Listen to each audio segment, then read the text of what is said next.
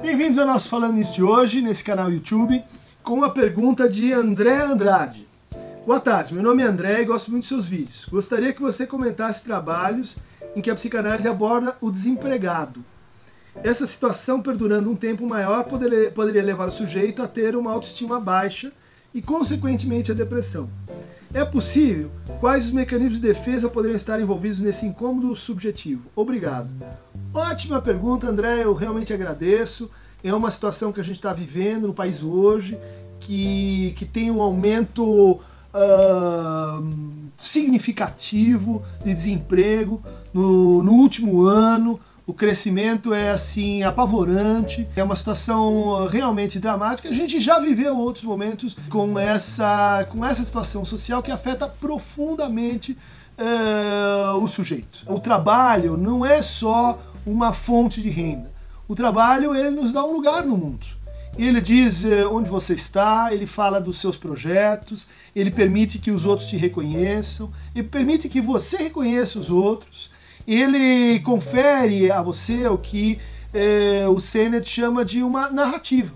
Né? Então, nesse trabalho que eu recomendo a você, A Corrosão do Caráter, não é um estudo psicanalítico, mas é um estudo da, da sociologia, ele vai acompanhando aqueles profissionais assim muito bem é, posicionados, que são demitidos pela IBM e outras companhias aí é, nos anos 80, e que começam então a, a, um processo de releitura do que, que eram seus projetos, de, de como eles estavam no fundo assim é, aderidos né, e dependentes mesmo da, da sua posição no mundo, do seu lugar na empresa. Né? Como se a empresa ela passasse a fornecer uma espécie assim de sobrenome para a gente. Ah, eu sou o João dessa companhia, eu sou a Maria, gerente de vendas, eu sou uh, o Antônio, que está então como supervisor-chefe, esse de tal firma. Né? É como se a empresa ela funcionasse como um lastreamento simbólico para a gente. Isso tem que ver então com um determinado processo de alienação. Né? Não só alienação no sentido marxista, né? alienação ao trabalho, a divisão ao trabalho, mas é uma alienação subjetiva eh, que faz com que o trabalho se entranhe com o nosso narcisismo. Então, quando somos demitidos, como quando somos uh, desempregados, uh, o nosso narcisismo é sujeito a uma prova de fogo. Né? Narcisismo não é uma coisa ruim, narcisismo é simplesmente o nome que a gente dá para essas estruturas de reconhecimento, de troca social baseada na circulação do desejo e da demanda. Né? Então, quando, quando a gente experimenta essa situação de, de desemprego, uh, o casamento vai ser questionado, né? de uma forma ou de outra. A gente costuma, às vezes, ver isso, vamos dizer assim, aparecer nas rusgas cotidianas, ah, porque a pessoa está mais tempo em casa, ou porque é, aquilo representou, ou passa a representar uma espécie de obsessão para a pessoa, ah, só consigo pensar nisso,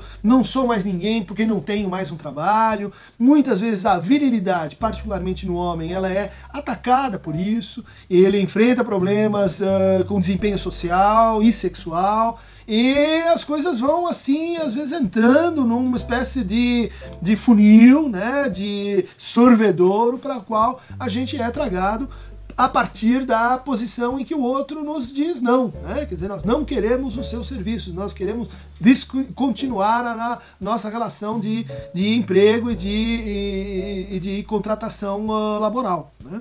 Então, essa dimensão de sofrimento no trabalho, ela já foi pensada por alguns eh, psicanalistas, né? E há um autor uh, que eu recomendaria a você, que não, não é autor lacaniano, mas alguém que desenvolveu uma teoria conhecida como psicodinâmica do trabalho. Né?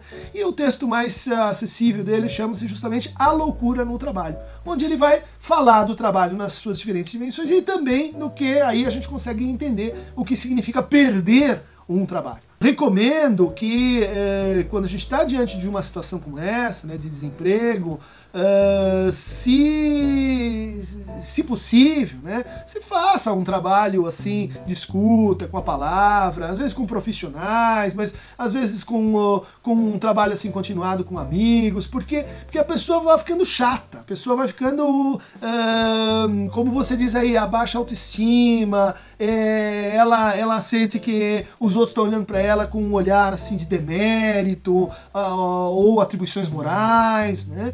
E que a depressão, bom, tem vários tipos, mas em geral ela acusa o quê? Um déficit do desejo. O mais difícil, um déficit de uma lentificação, né? uma dificuldade em sustentar o desejo. O mais difícil na situação de desemprego é isso. Né? Não é que, uh, como a gente pensa, não, agora eu vou ter um tempo para pensar, ótimo. Né? Mas grande, o grande desafio é como manter o desejo sem essas estruturas pré-formadas que nos obrigam a levantar na segunda-feira, que nos dão o contra-cheque no final do mês, que nos criam uma conversa cotidiana. Isso tudo é onde o nosso desejo assim flutua e funciona e circula. Como fazer para que ele se mantenha sem isso? É um trabalho ao qual a gente não está acostumado. Um trabalho aí, um arbeiter, né, de um segundo tipo uh, o estudo, é, o, o, o, giro para o discurso do, do, da universidade é uma alternativa ao discurso mestre, que é aquele que vigora fundamentalmente né, nas relações de trabalho. Então o estudo passa a ser uh, uma dimensão muito importante para aquele que está em situação de desemprego. Né? Muitas vezes ele diz assim, não, mas eu não, eu não, não tenho como pagar um curso, não tenho como uh, me deslocar, mas uh, aí entra essa prerrogativa do desejo. Né? É claro que a gente pode estudar com um livro numa biblioteca, com outras pessoas de preferência, né? isso depende de uma orientação, né? de uma aposta. Né? É, é, muito frequente que a pessoa que recém está desempregada vai pensar agora eu vou pôr em dia a minha vida, todas as coisas que eu estava deixando para trás e que o trabalho e a ocupação não me deixavam. Que acontece? Três semanas depois ela perde assim o ânimo. Por quê? Porque aquelas coisas que eram importantes para ela já estavam demitidas do desejo dela. Ela estava usando o trabalho, a sua falta de tempo e etc. simplesmente como uma espécie de racionalização defensiva, uma desculpa. Né?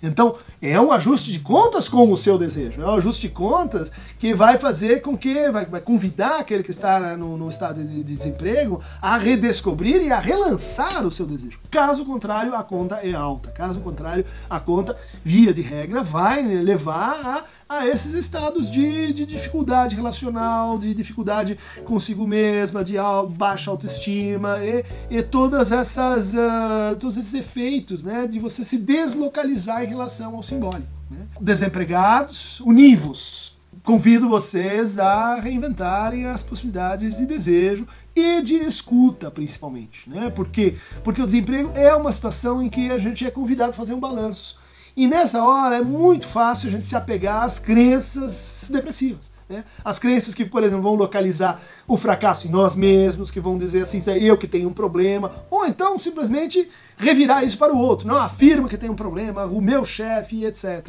A reinvenção é a saída desse discurso, né? é a saída desse sistema de crenças cada vez mais fechado ao qual a gente é convidado em situação de desligamento do laço social. Então, venham para o Aqueirão Tamobebo, ou aqueles que podem ter mais tempo agora de assistir o nosso canal, cliquem aqui embaixo e vamos juntos nessa.